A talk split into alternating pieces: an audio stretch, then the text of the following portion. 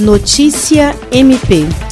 O Tribunal de Justiça do Estado do Acre referendou a unanimidade a liminar concedida pela desembargadora Valdirene Cordeiro na ação direta de inconstitucionalidade impetrada pelo Ministério Público do Estado do Acre através do Procurador-Geral Adjunto para Assuntos Jurídicos Sami Barbosa Lopes em face da Lei Estadual número 3646 de 3 de setembro de 2020. A lei estadual estabelecia que as igrejas e templos religiosos como atividade essencial em períodos de calamidade pública, vedando expressamente ao poder público estadual e municipal a suspensão, mesmo que momentânea, tal como aconteceu recentemente durante a pandemia da Covid-19 de suas atividades presenciais. O procurador Sami Barbosa Lopes fez questão de destacar que não se trata de uma ação contra as igrejas e as religiões, e sim uma ação em favor das igrejas, uma vez que a lei declarada inconstitucional invadia a liberdade religiosa ao estabelecer como as igrejas e os templos deveriam funcionar, chegando a proibir a participação de pessoas maiores de 60 anos